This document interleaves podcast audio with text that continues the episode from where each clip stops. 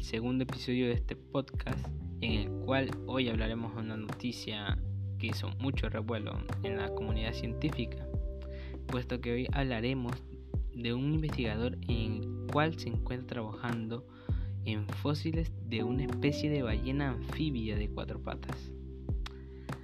Abdullah Gohar es una persona que está a cargo de una investigación de estos fósiles que fueron encontrados en Egipto y se especula que vivieron alrededor de 43 millones de años atrás.